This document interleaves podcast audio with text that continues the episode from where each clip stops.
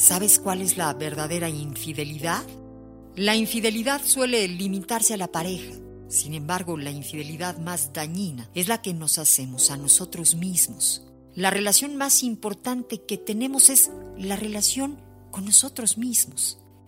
Las demás son secundarias y su calidad depende de la calidad de la primera. Solo son un reflejo del amor que te das y del que te niegas.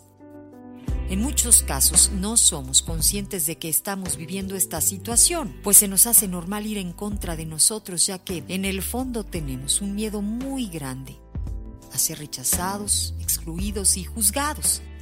La infidelidad nos sume en un estado de incongruencia y la incongruencia deriva en depresión, cansancio, enfermedad, confusión, sensación de falta de propósito y fracaso.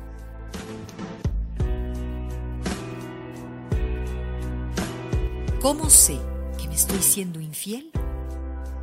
Porque me pongo en segundo lugar, me obligo a estar en lugares que no quiero, me obligo a hacer cosas que no deseo, no me permito expresar mis talentos a veces hasta sigo guiones familiares, aunque mi camino sea otro y casi siempre prefiero complacer a otros, aunque eso me cause conflicto. En mi lista de cosas valiosas, la disciplina y la constancia ocupan los últimos lugares.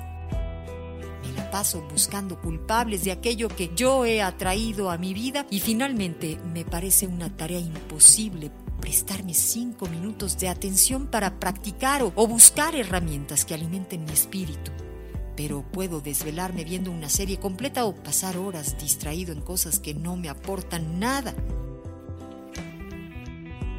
Tienes el derecho, y más que el derecho, el deber de hacer tu propio camino en congruencia con tu corazón, pues cada quien viene a crear su propia historia, aprender sus propias lecciones, Pierde el miedo a seguir tu propio camino.